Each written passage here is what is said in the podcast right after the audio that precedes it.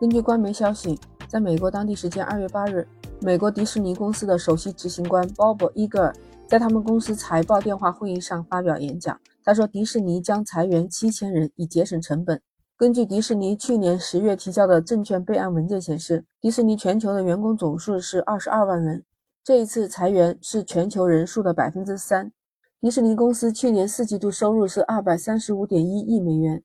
比之前分析师预期的二百三十三点九亿美元要高。那迪士尼表示，将来重组会为三个部门：娱乐部，第二个叫娱乐与体育电视网，第三个是公园和体验部。迪士尼将削减七千个工作岗位，还计划削减五亿美元的成本，其中就包括削减三十亿美元的内容制作费用。今年二零二三年的第一财季，迪士尼营收同比增长了百分之八，达到了两百三十五点一亿美元。高于了以前市场预期的二百三十三点九亿美元。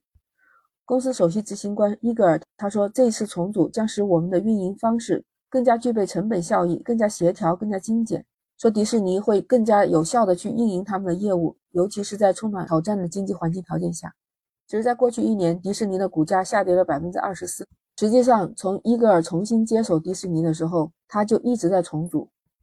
最近接二连三看到很多大企业都在裁员。刚刚收到的信息也是，美国的视频会议应用公司 Zoom，英文表述是 Z O O M，它是国外的视频会议应用公司，就类似于我们中国的腾讯吧。它的 CEO 袁征在官方微博也发表了公开信，宣布公司计划裁员一千三百人，占到全球员工的百分之十五。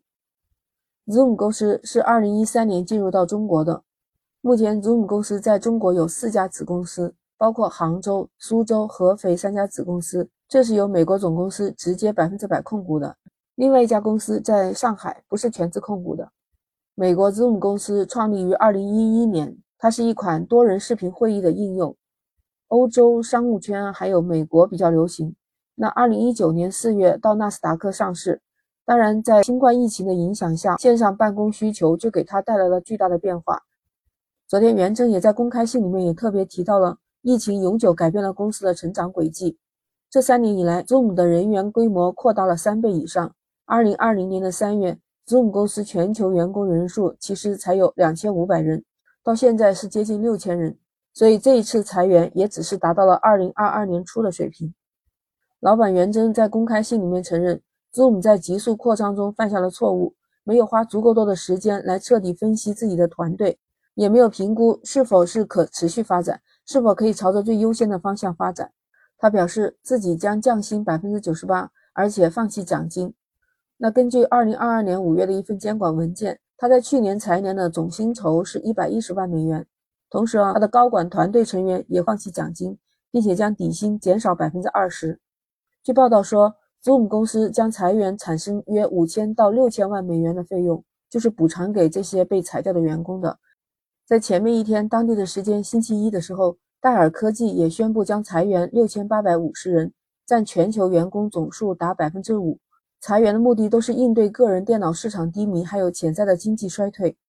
截止到二零二二年的一月二十八日，戴尔总共拥有员工十三点三万名，其中三分之一都是在美国。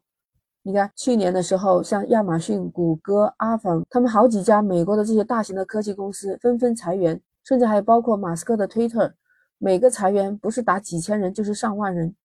根据环球资讯广播七日的报道，美国就业咨询公司挑战者他们日前发布了一个报告，说二零二三年的一月，美国企业裁员人数创下了二零二零年以来的新高。你知道是多少吗？